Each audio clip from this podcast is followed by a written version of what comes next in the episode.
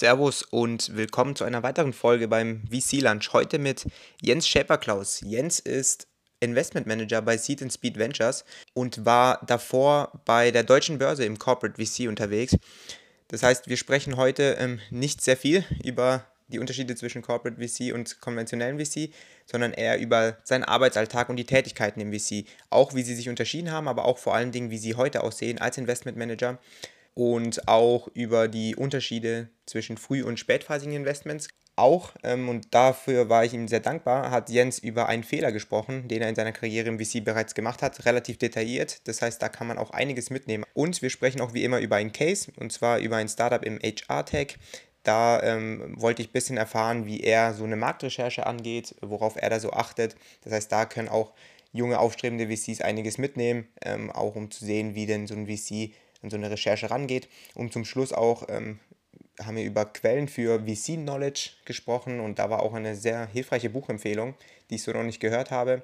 Bevor die Folge dann doch losgeht, wollte ich sagen, ähm, meine Stimme hört sich da so an, weil ich ein äh, bisschen angeschlagen war. Ich hoffe, das ist okay. Und ich denke, das ändert nichts an den Insights, die man da rausnehmen kann. Also jetzt viel Spaß beim Zuhören. Hi Jens, danke, dass du hier teilnimmst beim VC Lunch und wie geht es dir so um 9 Uhr morgens? Hey ähm, Domenico, vielen Dank. Ähm, freue mich dabei zu sein und ähm, mir geht's gut. Ähm, VC Lunch morgens um 9 finde ich, find ich sehr gut. ja, wir essen ja wie gewohnt nichts beim VC Lunch. Äh, sollte ich vielleicht in, in Zukunft mal ändern, wenn es dann mal offline, offline Podcast-Aufnahmen gibt vielleicht. Aber so weit sind wir noch nicht. Ja, äh, hast du denn heute Morgen schon gearbeitet?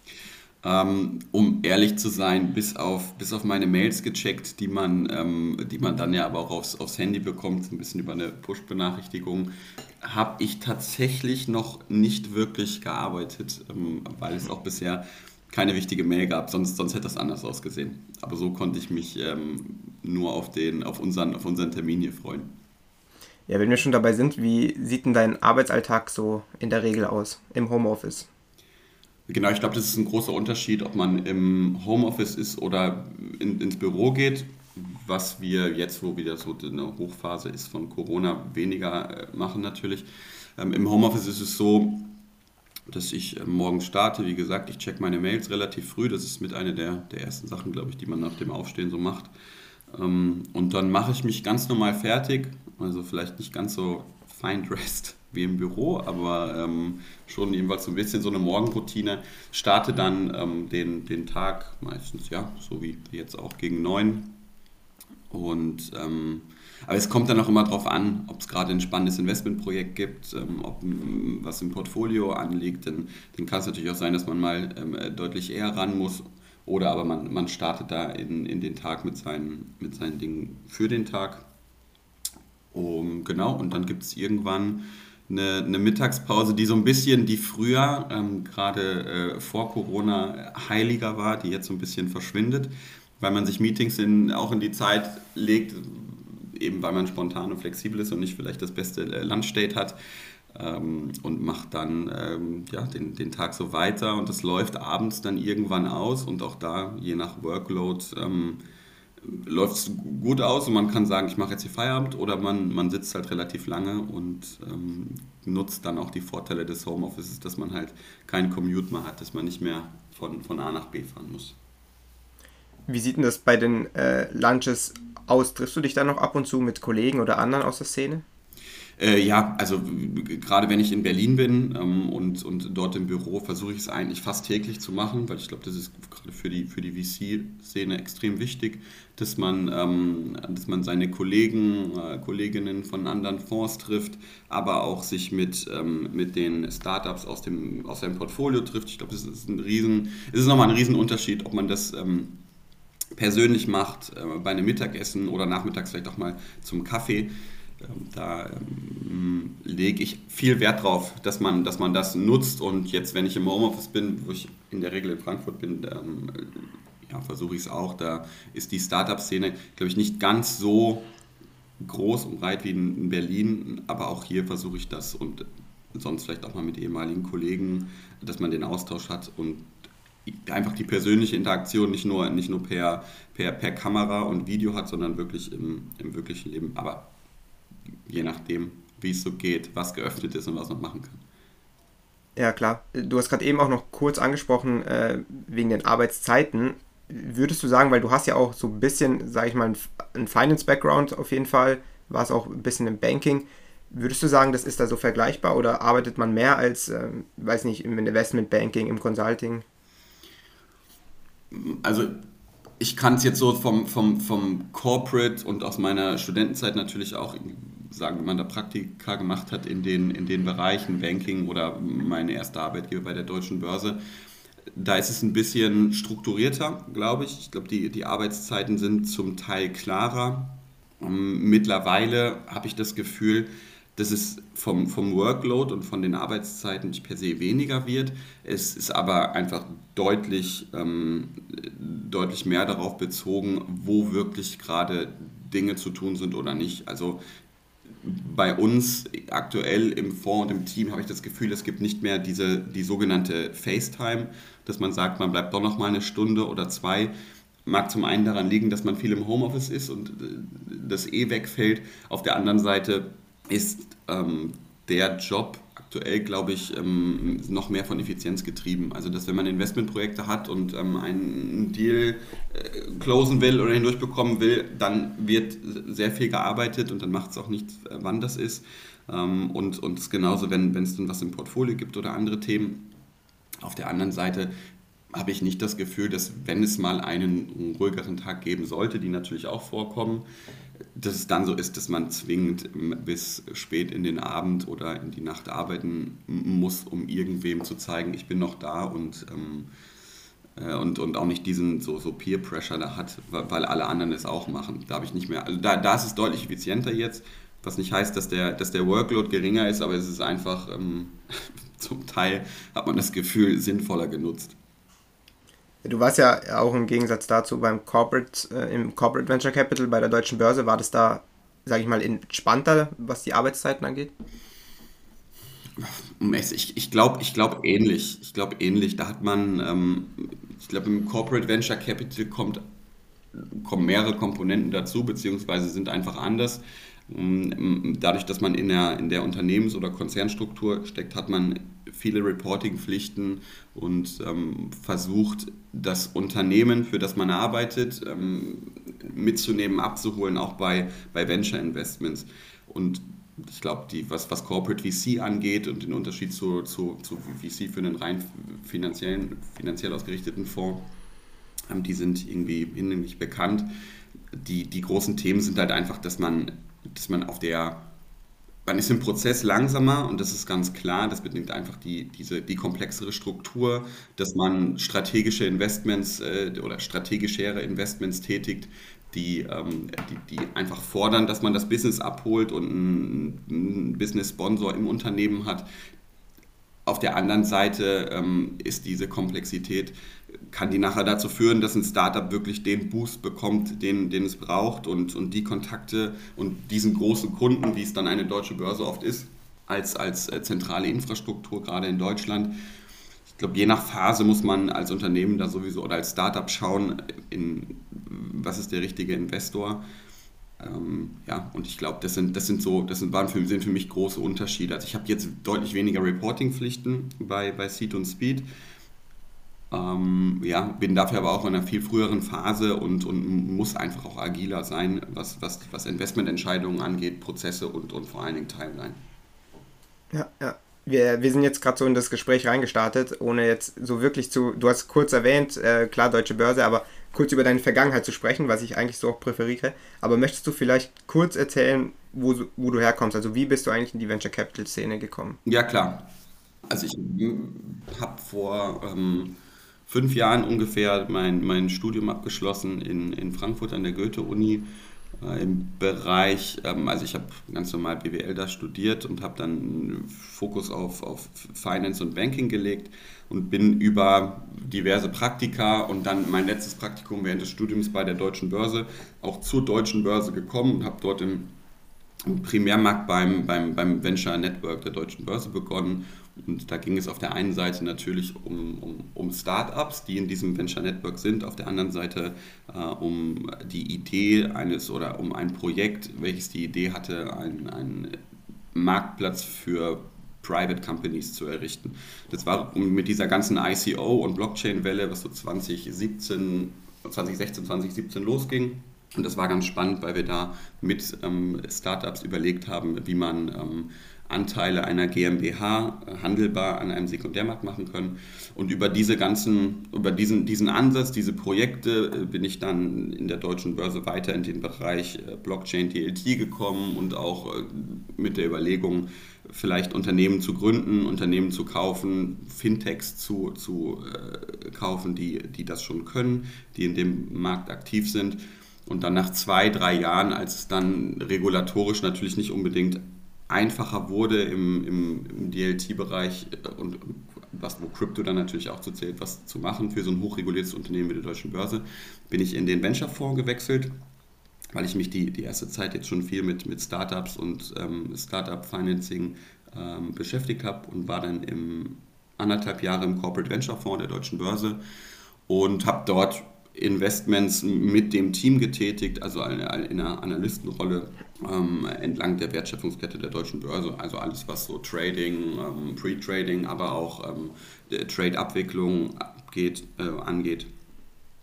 Und genau, habe dann irgendwann ähm, mir gedacht, nach diesen knapp vier Jahren bei der deutschen Börse und, und Fintechs-Investment äh, dort, dass mal, ähm, dass es an der Zeit ist, um was, ähm, was Neues zu machen vielleicht ein bisschen agnostischer zu investieren, nicht nur im Kapitalmarkt-Fintech-Bereich, sondern, sondern wirklich breit äh, über die verschiedenen Business-Sektoren hinweg.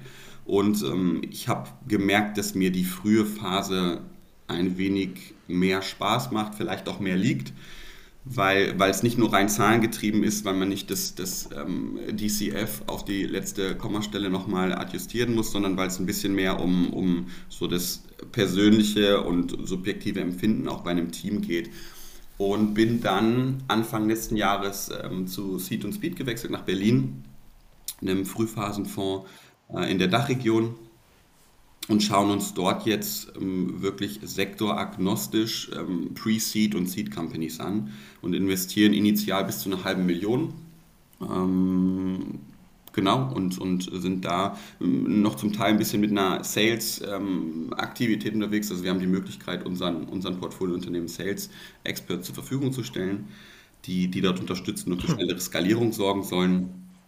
Und genau das ist so der Werdegang, also von klassisch, von einem klassischen Finance-Studium über ähm, die deutsche Börse, einem, einem Corporate ähm, im, im, Fintech oder im, im Finanzbereich, ähm, über zu einem agnostischen wie Frühphasen-VC in Berlin. Ja, spannend. Mich interessiert, mich interessieren zwei Punkte, in die ich gerne eintauchen würde. Ähm, einmal deine Sichtweise auf Fintech derzeit. Ähm, würdest du sagen, dass äh, das ganze Thema so langsam wieder äh, runterkommt, sage ich mal? Ich glaube, es ist immer ein großer Unterschied. Ich habe mir in meiner Vergangenheit viel B2B-Fintechs angeschaut und, und ähm, Fokus auf den, auf den Kapitalmarkt. Und ähm, da gab es oder gibt es immer noch ähm, Technologietrends oder Technologieentwicklung, die einfach diesen Markt ähm, challengen und, und ähm, ein bisschen reformieren werden, was sehr gut ist. Und für mich neben, neben Cloud und AI, was irgendwie jeden Bereich bewegt, ist im Finanzbereich, im B2B-Bereich und im Kapitalmarktbereich der ähm, DLT-Blockchain entscheidend, weil sie einfach ähm, Trading und nach alles, was nach diesem Trade passiert, in der, in der, in der Abwicklung und Verwahrung ähm, grundlegend ändert. Von daher, da glaube ich nicht, dass es, äh, dass es abschwächt. Ganz im Gegenteil, ich glaube, dass, dass äh, Regulatorik da so langsam nachzieht und ähm, die Bereiche Krypto und alles andere massenfähiger wird, große Banken sich damit beschäftigen und in diesen Bereich eintauchen ähm, und, und ein, ein, regulatorisches, eine, ein, ein regulatorisches Feld langsam sich bildet, in dem man viele Geschäftsmodelle verwirklichen kann. Ähm, auch dann, dann dazu, was, was DeFi angeht, ich, ich glaube, da, da sind wir gerade so am Anfang, da, da wird sehr viel passieren. Und dann gibt es, ich glaube, andere, andere Komponenten, die, die im, im Neo-Banking und Neo-Brokerage auch Märkte bewegt haben in den letzten Jahren. Wenn man sich, ähm, wenn man sich dort Companies wie ähm, N26, aber auch Trade Republic und, und andere anschaut, und ich glaube auch nicht, dass, dass dort, ähm, also Vielleicht ist ein medialer Hype äh, immer dann auch getrieben, wenn, wenn neue Nachrichten kommen. Ich habe aber auch nicht das Gefühl, dass, ähm, dass dort ähm, die Dinge sich, ähm, die Dinge abschwächen oder, oder man sagt, das war jetzt irgendwie ein Peak und, und jetzt machen wir mal weiter und die alten Strukturen waren doch ganz okay. Ich glaube schon, dass die in den letzten Jahren gechallenged wurden. Ich glaube, das bleibt so und ich glaube auch, dass sich daraus ähm, etablierte Geschäftsmodelle entwickeln, die, die einfach diesen Bereich ähm, nach vorne treiben werden man hat, glaube ich, im, im Fintech-Bereich und dann, wenn es stärker reguliert wird, immer ein, dieses regulatorische Thema, was nachzieht. Das, sind, das, sind, das hat immer so ein, so ein Time-Lag gefühlt von ein paar Jahren. Ähm, es wird also durch Technologie und ein Businessmodell gechallenged. Ähm, dann, dann merkt man, okay, das hat deutliche Vorteile und dann wird halt versucht, ähm, irgendwie regulatorisch ähm, nachzuziehen und dann gibt es, dann gibt es dort ähm, Änderungen und aber parallel geht es ja weiter. Ich meine, der, der, der, der, der Antrieb des Fintechs und neue Ideen, challenging Ideen, bringen ja, bringen ja solche Märkte voran. Dann wird mich ein Punkt interessieren, und zwar so der Unterschied zwischen früh- und spätphasige Investments, weil das hast du eben auch gerade erwähnt. Und da äh, finde ich spannend, dass du gesagt hast, man tut jetzt da in den, bei den spätphasigen Investments äh, sehr viel auf DCF äh, setzen. Ist es dann wirklich so, dass man da die Startups anhand äh, solcher Kennzahlen äh, bewertet? Äh, ja, also ich glaube, also mit dem DCF habe ich nur, glaube ich, also habe ich gesagt, um meinen Punkt mehr zu machen, dass es, ähm, dass es das eine ist, also man kann in einer spätphasigeren Phase natürlich deutlich analytischer an die ähm, Unternehmensbewertung und ähm, das äh, in seinem Due Diligence-Prozess agieren, weil man zum Teil historische Daten hat, die man dann wieder besser forecasten kann. Auf der anderen Seite ist es im, im Venture- und Startup-Bereich äh, immer, immer schwierig, dort vernünftige Wachstumszahlen zu finden, weil man hofft, dass die Wachstumszahlen ähm, exponentiell hoch sind am Anfang und dort mit an, anhand von dem DCF äh, valide Aussagen zu treffen, ist, glaube ich, schwierig.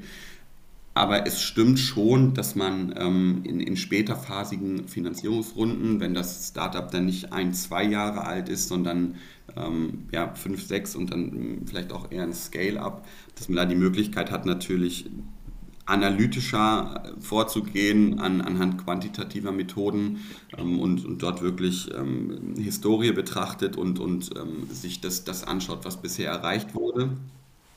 In der, in der frühen oder sehr frühen ähm, Phase, wie wir jetzt investieren, ist es zum Teil einfach gar nicht möglich. Also klar könnte man sich immer irgendwie ein Modell für die Zukunft überlegen, welcher Umsatz in welchem Quartal zustande kommen könnte aber ähm, ja, sehr viel Konjunktiv und, und ich glaube einfach, einfach unnötig an der Stelle. Äh, da gibt es da gibt's andere Themen, auf die, man, auf die man Wert legt und das ist insbesondere ähm, was traue ich diesem Gründerteam zu? Ähm, wie gut sind die Gründer, die Gründerinnen?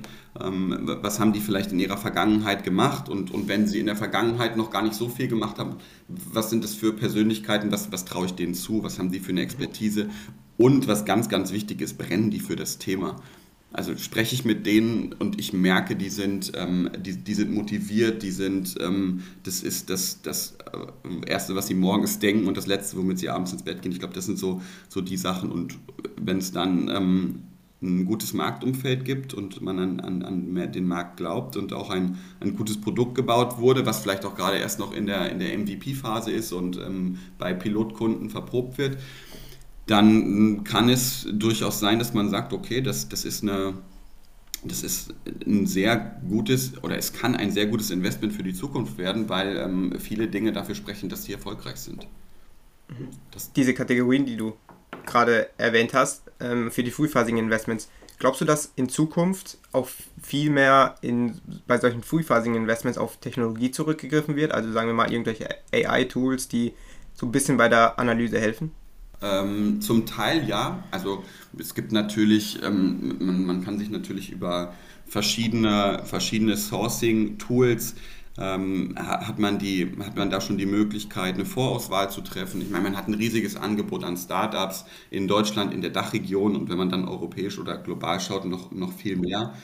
Ähm, und klar, da gibt es Sourcing-Tools, die, die dir dabei helfen ob man da einen leichten Bias nachher drin hat, indem man sagt, ich habe in der Regel Gründer und Gründerinnen von, ähm, von äh, bestimmten Universitäten mit einem bestimmten Background oder die haben bestimmte Namen im, im Lebenslauf. Da gibt es ja immer, immer ähm, sehr bekannte. Ähm, ob, man, ob man dadurch sich vielleicht ähm, limitiert. Auf der anderen Seite, dass man, dass, man, dass man einfach andere Startups nicht spricht, ist das eine unabhängig davon können die schon sehr unterstützen, wenn man sich nicht nur aufs Team fokussiert, sondern da in, in so einem, in so einem Sourcing-Algorithmus noch viel mehr Intelligenz drin steckt, glaube ich, dass das, dass das ähm, unterstützen kann und, und für, die, für die Nutzung und die, für die Arbeit, für Sourcing ähm, einen, einen Vorteil geben kann. Ich glaube auf der anderen Seite aber auch, dass die persönliche Komponente und, und das, das, das Gefühl, dass man, was man hat, wenn man mit, mit dem Gründerteam spricht, ähm, wird meiner Meinung nach nicht, also kann man nicht ersetzen durch, durch Technologie.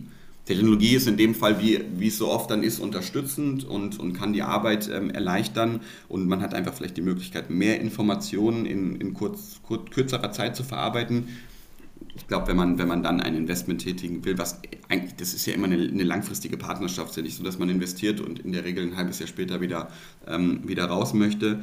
Äh, man möchte da als, als Partner agieren, ähm, als Investor unterstützen und es klappt umso besser, ähm, je besser das Gefühl ist mit, mit diesem Startup und mit, den, mit dem Gründerteam und das persönliche Empfinden, was man dabei hat und wie man sich dann auch, wie man sich versteht und wie man, ähm, äh, wie man mit diesem Team dann arbeiten kann.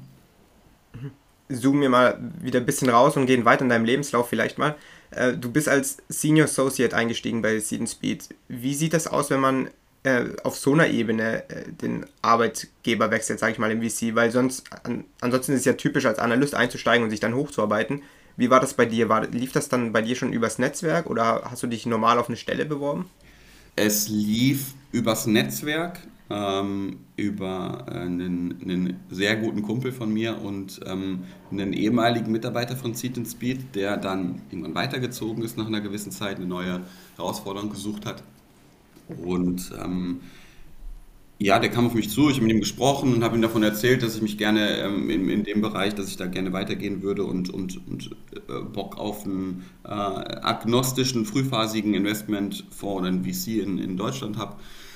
Und dann war die Stelle offen und dann, dann haben wir gesprochen und dann gab es eine, äh, eine Intro Parallel gab es auch noch eine, eine, Anfrage über LinkedIn, auch klassisch von, von, von einem Headhunter für die Stelle. Das heißt, es fiel alles in, dem, in, dem, in dieser Woche oder in den zwei Wochen zusammen. Und so äh, ging es dann in, das, in, in den Bewerbungsprozess mit, mit mehreren Interviews und dann kann man auf der einen Seite, glaube ich, ganz gut sein, das, das Handwerkszeug, was man in den letzten Jahren dann bei einem Corporate VC gelernt hat, verkaufen, ähm, weil so ein Due Diligence-Prozess da natürlich nochmal deutlich, äh, deutlich tiefer geht. Und auf der anderen Seite gibt es dann, ähm, dann natürlich immer auch noch einen gewissen Nachholbedarf, was, was sehr frühphasige Finanzierungsrunden ähm, angeht, mit denen ich vorher wenig Kontakt hatte und, ähm, und auch klar ähm, sich, sich, sich dann in, in andere Märkte auch ähm, reinzu, reinzuarbeiten und, und dort ähm, irgendwie versuchen, versuchen, vernünftige Investmententscheidungen zu treffen, ähm, weil man sich, glaube ich, als Investor in der Regel nie, ähm, nie anmaßen darf zu sagen, ich verstehe jeden Bereich und jeden Markt und, und kann da immer direkt einschätzen, ob das, ob das, ein, ob das ein gutes oder, oder kein gutes potenzielles Investment ist. Ja, guter Punkt. Wie haben sich denn jetzt in diesem Jahr, mittlerweile bist du ja Investmentmanager, deine Tätigkeiten so geändert? Ja, ich, also um ehrlich zu sein, hatte ich das Glück ähm, oder habe das Glück, dass es bei, ähm, bei, bei Seed und Speed, ähm, dass, dass viel Verantwortung bei den einzelnen Mitarbeitern liegt. Und ich glaube, das ist in vielen frühphasigen Fonds so, weil man einfach sich viel anschauen muss und die einzelnen Mitarbeiter dann ihre Investmentprojekte ähm, sehr eigenständig durchführen können, manchmal müssen. Ähm, ich habe am Anfang dann natürlich, im, wir arbeiten immer in einem Tandem-Team, also wir schauen uns Deals zu zweit an, wir, ähm, einer, einer übernimmt dann, dann natürlich da den, den Lead in diesem, also diesen Tandem-Lead im Investmentprozess. Und da ähm, merkt man dann aber relativ schnell, wie die Prozesse sind. Man, man, man, hat die Möglichkeit, schnell zu lernen, hat eine, hat eine hohe Lernkurve. Äh, wenn man da als, als äh, Tandempartner agiert, insbesondere wenn man, wenn man auch dann einen, einen guten oder cleveren Partner auf der, auf der, ähm, auf der anderen Seite hat. Und ähm, ja, dann wurde es irgendwie immer mehr Verantwortung nach in den ersten Monaten und dann gab es Investments, die man selbst vorgestellt hat, bei denen man den Prozess auch selbst eigentlich gesteuert hat, ähm, mit, dem, mit dem Gründerteam in, in, dann in Kontakt war und die Haupt, Hauptansprechperson. Und dann war das so ein, das war irgendwie so ein natürlicher Prozess, der dann darüber ging, dass es dann Investments äh, gab, die man, die man dann eigentlich eigenverantwortlich gemacht hat. Natürlich je nachdem, wie, wie, wie komplex die dann auch werden, in, in engerer oder weniger engerer Rücksprache mit, mit den jeweiligen Leuten im Team.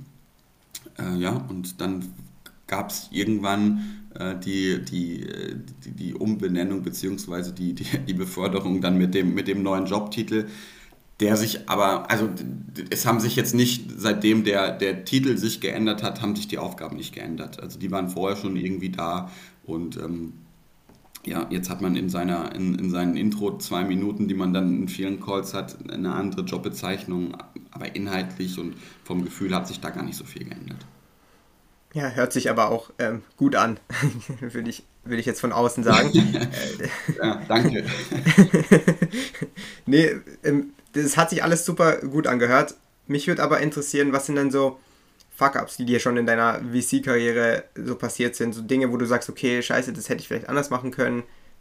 Gibt es da was? Also, da gibt es, da gibt's, äh, ja, klar gibt es da was. Also, das ist, ähm, das, das wäre, glaube ich, merkwürdig, wenn es nicht so wäre das geht mit, das geht mit den einfachsten Dingen oder den, den, den, den so diesen Rookie-Mistakes los, dass man, ähm, dass man dann in einem, für einen Corporate VC seine, äh, in einem Due Diligence-Prozess irgendwie einen, einen Fuck-up in, in irgendeinem Modell hat. Ähm, Multiples falsch berechnet, wenn man, wenn man sich ähm, irgendwelche Competitor da angeschaut hat oder halt auch, auch wirklich mal, mal inhaltlich daneben liegt. Also dann, dann präsentiert man dieses, es ist ja oft so, dass man als, auch als Analyst Unternehmen sieht, die präsentiert man dann im Team. In dem Team sitzen oft sehr erfahrene Leute die sich vor allen Dingen, wenn man bei einem Corporate VC ist, sehr gut mit diesem ganzen, mit dem Markt auskennen. Also da, da muss man sich auch nicht ähm, ähm, irgendwie, also da hat man nicht zwei Wochen Einarbeitungszeit in den Markt und sagt dann jemandem, der, der 15 Jahre in diesem Unternehmen arbeitet, ähm, so und so sieht die Welt aus. Und da, ja, also grundsätzlich kann man da schon mal ähm, gut daneben liegen und sich dann, ähm, aber das sind, das sind, glaube ich, das sind ganz normale äh, Learning Experiences. Also das gehört, glaube ich, dazu. Dann hört man, dass es nicht stimmt oder dass es scheiße ist oder was, was erzählst du da, Jens? Ähm, das, ist, das ist aber vollkommen okay, das ist in dem Moment unangenehm, aber da geht die Welt nicht von unter.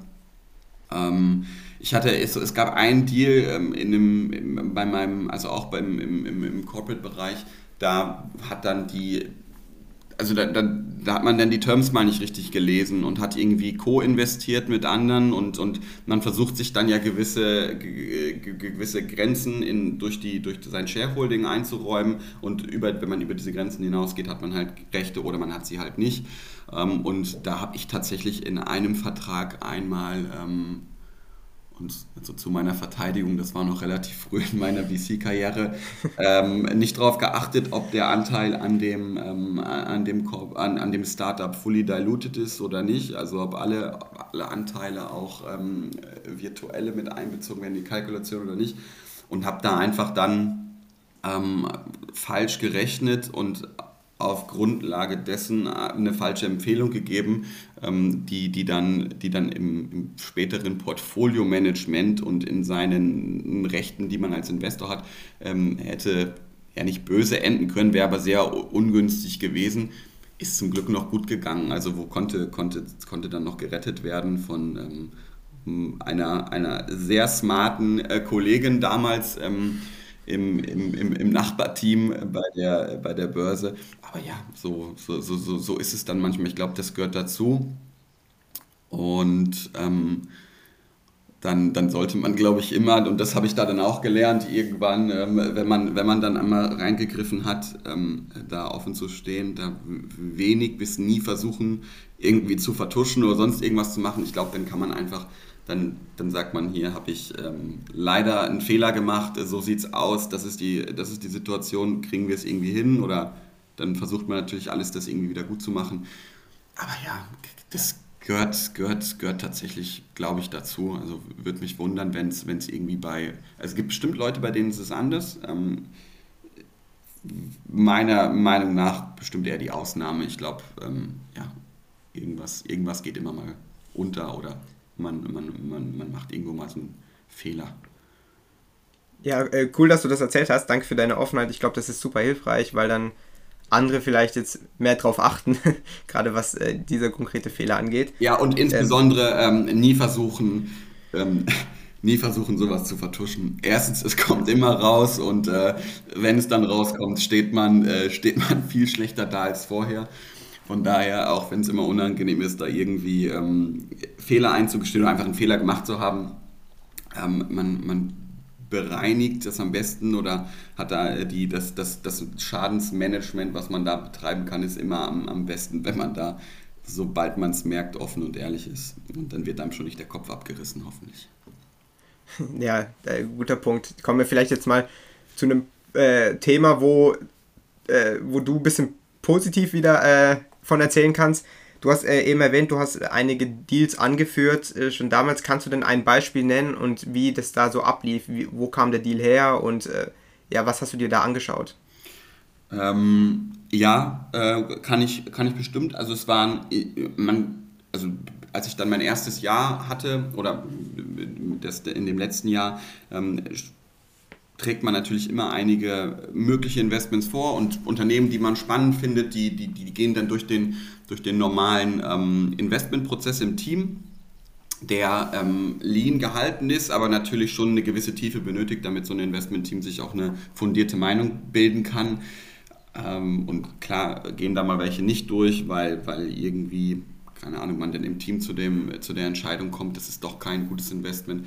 Das, wo ich viel dran, also an einem Deal, an dem ich relativ viel gearbeitet habe in den letzten Monaten auch, ähm, ist, ein, ist ein Unternehmen, Pre-Seed, äh, in, im Bereich Onboarding und äh, Pre-Onboarding.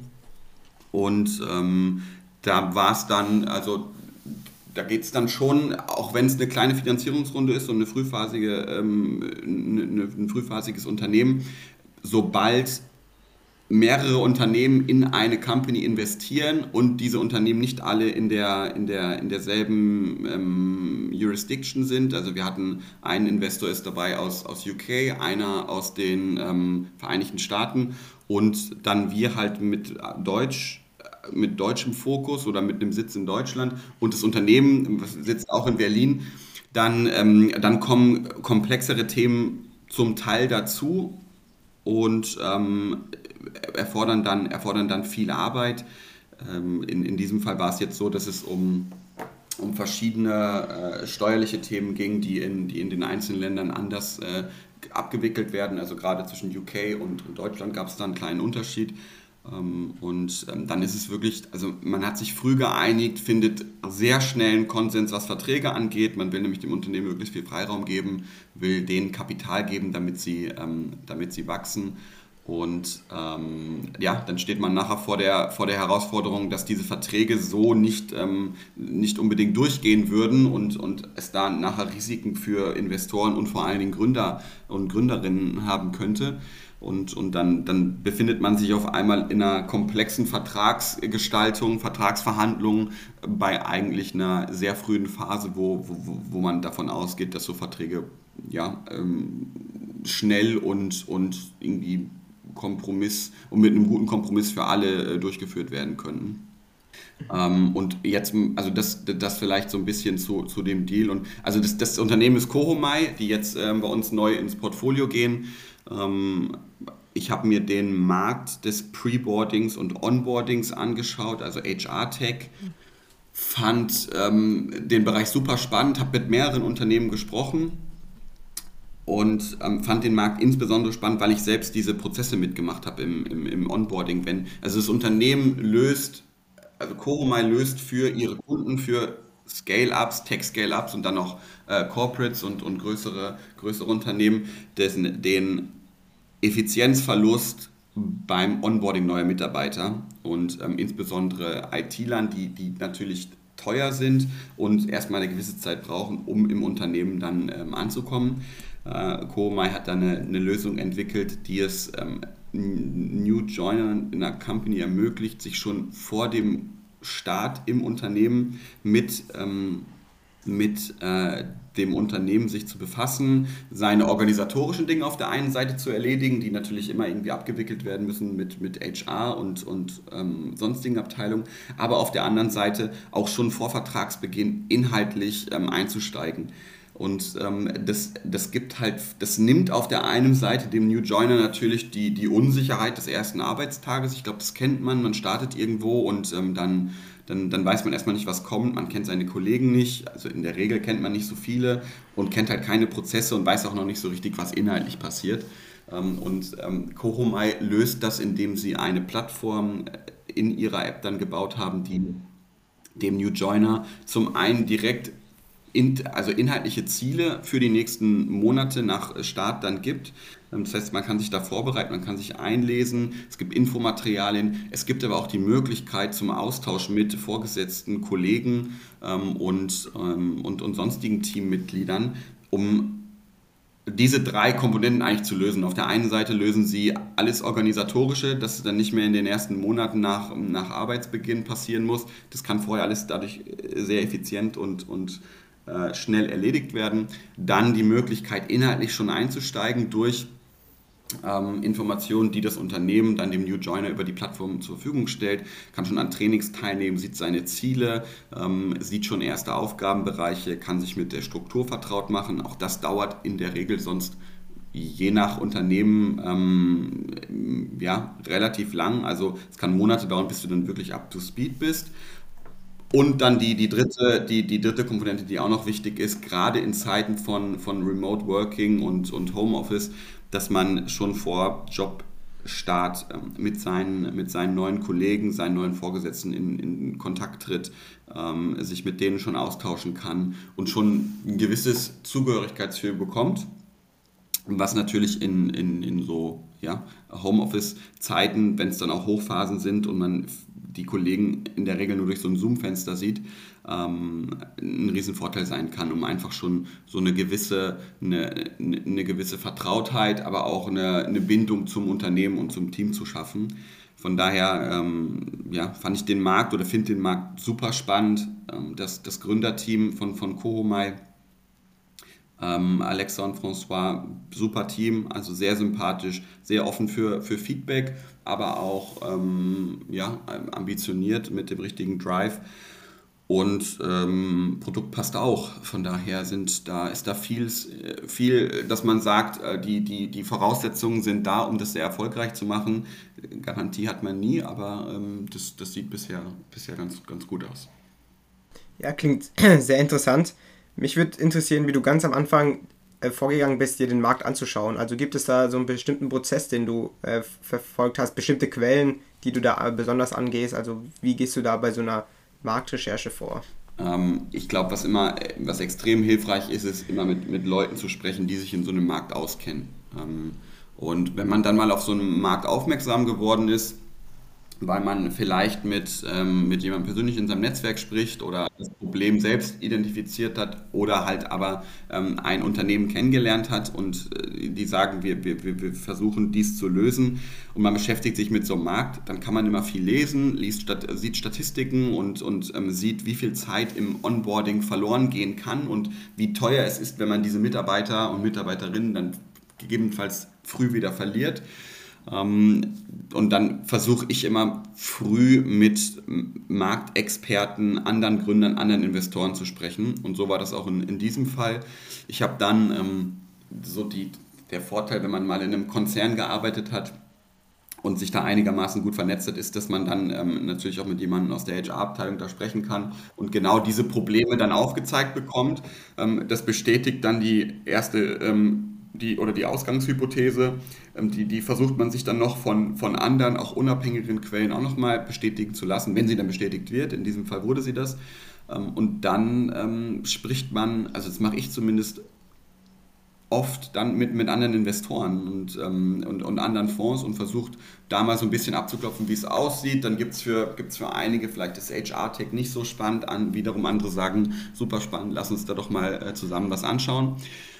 Und wenn man dann so verstanden hat, wohin der Markt geht, was das Problem ist und wie die Lösung aussehen könnte, oder jedenfalls das Gefühl hat, dass man es verstanden hat, dann, ähm, dann, dann, kommt es meistens so, dass man Unternehmen kennenlernt, die, die das machen. In diesem Fall waren es ähm, drei bis vier, die ich mir angeschaut habe. Mit denen spricht man dann nochmal und, und ähm, lernt natürlich in dem Fall viel kann dann in, in diesem Fall was, was äh, sehr vor, also was, was eine super ähm, Investorenlage, weil es einiges an Auswahl in dem, in dem Markt gab und, und Startups in den, umtriebig sind, was auch nochmal den Markt übrigens bestätigt, wenn es natürlich einige gerade versuchen, den, den zu erobern als, als Startup. Und dann spricht man mit dem Startup und mit den, ähm, mit den Gründern in diesem Fall und, und versucht es zu verstehen und hat dann seine ersten ein, zwei Calls, stellt es parallel intern im Team vor, kriegt dann nochmal Feedback. Und so wird in einer relativ kurzen Zeit ähm, in einem Markt, in dem man jetzt noch nicht vorher tief drin war, äh, kriegt, man, kriegt man einen ganz guten Überblick aus verschiedenen, also aus, aus, der, aus der potenziellen Kundensicht, aus Investorensicht, aus Startup-Sicht und dann aus, aus ähm, teaminterner Sicht. Daraus bildet sich relativ schnell ähm, ein Bild und je nachdem, wie gut das ist, und in diesem Fall hatte ich ein sehr gutes Bild, ähm, versucht man dann relativ schnell dort ähm, eine Investmententscheidung zu treffen, ähm, sich mit, mit, mit, dem, mit dem Startup und dann mit potenziellen Co-Investoren zu einigen. Das ging, das ging da auch sehr gut. Dann haben wir, glaube ich, ein ganz, ganz tolles ähm, Investorenkonsortium für die, für die Runde, für diese Pre-Seed-Runde bekommen. Und, ähm, und das bis dahin lief alles äh, sehr, sehr, schnell, sehr smooth. Und dann ähm, ging es halt über dazu, dass und dann, dann kommt man halt zu Vertragsverhandlungen. Und dann kann es halt äh, mal sein, wie in diesem Fall, dass äh, da, da, aus anderen äh, Jurisdiktionen investiert wurde, ähm, einige ich will es nicht Probleme nennen, aber einige Themen aufkommen, die es dann irgendwie zu lösen gilt. Und das dauert dann halt mal ein paar Wochen, bis man, bis man Experteneinschätzungen und, und Juristen hat, die, die das dann lösen können. Und dann passt man die Verträge dementsprechend an, sodass alle dann noch mit leben können und alle zufrieden sind. Und dann ähm, kann, man, kann man hoffentlich investieren und, und dann geht es über ins Portfolio und dann, dann, dann wird es zu einem, ähm, zu einem, zu einem Startup, das man, das man wöchentlich oder monatlich, wie auch immer, äh, je nach Bedarf betreut und versucht wirklich da zu unterstützen und mit denen jetzt die nächsten Schritte zu gehen. Danke für die ausführliche Erklärung. Ist wirklich, klingt sehr interessant. Ich frage auch diese Frage, weil mich interessiert, wie man sich denn auf solche Venture Capital Tätigkeiten vorbereiten kann. Ähm, hast du da vielleicht noch andere Tipps, und Tricks? Ähm, Venture Capital Tätigkeiten aus der Sicht eines, ähm, eines, eines Investoren, der sich, der sich Märkte und Unternehmen anschaut. Genau, zum Beispiel. Mm, ja, also ich, da hat, da hat wahrscheinlich jeder seine, ähm, oder da entwickelt man wahrscheinlich eine, eine eigene ähm, Vorgehensweise. Ich glaube, man, es geht nie ohne so ein bisschen Desktop Research und dass man, dass man sich halt wirklich ähm, Informationsmaterial durchliest, dass man, keine Ahnung, gibt es auch viele Videos und sonstige Sachen, also so wie man halt neue Themen angeht, wenn man sie auch in der, äh, vielleicht in der Uni versteht, verstehen möchte oder, oder versteht, dann, dann führt kein Weg dran vorbei, selbst zu lesen und, und sich selbst mit dem Thema auseinanderzusetzen. Und wenn man dann ähm, oder nicht, wenn man dann an dem Punkt ist, dass man meint, man kann darüber sprechen, es läuft irgendwie alles immer parallel und dann, dann versuche ich halt wirklich, wie ich gerade schon gesagt habe, es gibt immer Leute, die in so einem Themenbereich, in so einem Markt sich viel besser auskennen, was ganz normal ist und ganz logisch. Und ähm, ich versuche dann immer äh, da zu sehen, dass ich, mit, dass ich mit diesen Leuten spreche, weil ich merke immer, dass, dass, dass die Leute gerne über ihr, ihr Themenbereich sprechen und wenn man, äh, wenn man da dann ähm, ja, sozusagen offen, offen rangeht und ihnen erzählt, warum man das macht, kriegt man, also dadurch habe ich immer ein, ein riesen Learning. Ich meine, eine halbe Stunde mit einem Experten aus dem Markt zu sprechen, ist wahrscheinlich äh, deutlich produktiver und effizienter, als sich selbst vier Stunden was durchzulesen. Ähm, Genau, und dann, dann ähm, hilft es auch mit, ähm, dann mit den, mit den Startups zu sprechen. Ich meine, die, die erklären einem die, die Welt dann auch nochmal oder den Markt und dann, dann legt sich alles so. Aber ich glaube, man muss es aus verschiedenen, also man braucht verschiedene Informationsquellen. Das eine ist das, was man sich selbst aneignet. Ähm, das andere ist ähm, meiner Meinung nach ähm, Marktexperten immer, immer wichtig. Und dann halt klar die Startups, mit denen man zusammenarbeitet. Also die, die Interaktion und der Austausch ist extrem wichtig. weil man da dann auch die Möglichkeit hat, äh, kritische Fragen zu stellen, in dem, was man parallel sonst gelernt hat.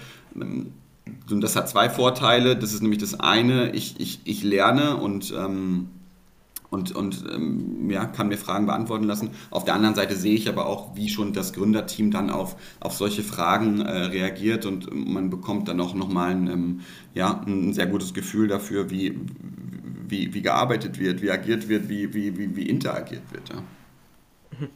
Ja, als letzte Frage, also wenn ich jetzt ein Student bin oder eine Studentin und ich interessiere mich für Venture Capital und möchte da ja quasi mal Fuß fassen, gibt es denn Quellen oder auch vielleicht Bücher, die du empfehlen würdest, die man sich anschauen kann, um da so ein bisschen reinzukommen in das Thema?